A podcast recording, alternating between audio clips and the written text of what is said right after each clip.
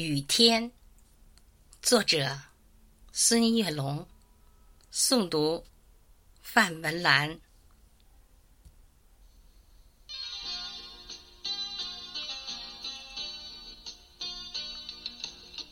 昨天下午的教室，我们正在排练着朗诵节目，三十几个孩子的渴望，都在黑色的瞳孔里。跳舞，温柔的春花，经过了雨水，已经在夏季漫舞旋转。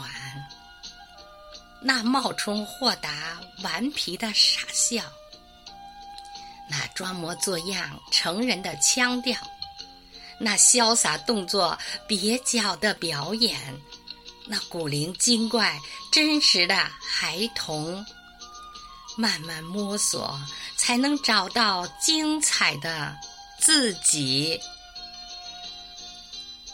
上课的时候下雨了，我突然想起，在大漠深处久未喝水的生物，在荒凉高岗久未喝水的古墓，在黄土高坡。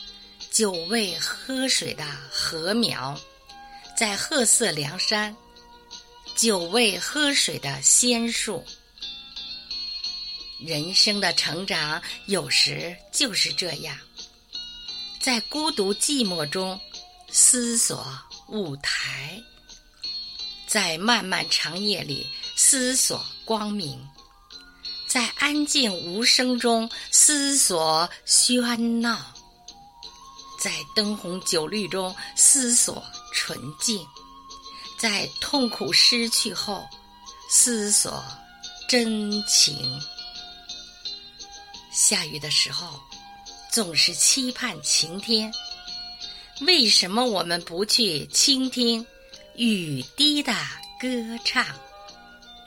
下雨的时候，总是向往晴天。为什么我们不去欣赏？雨中的花墙。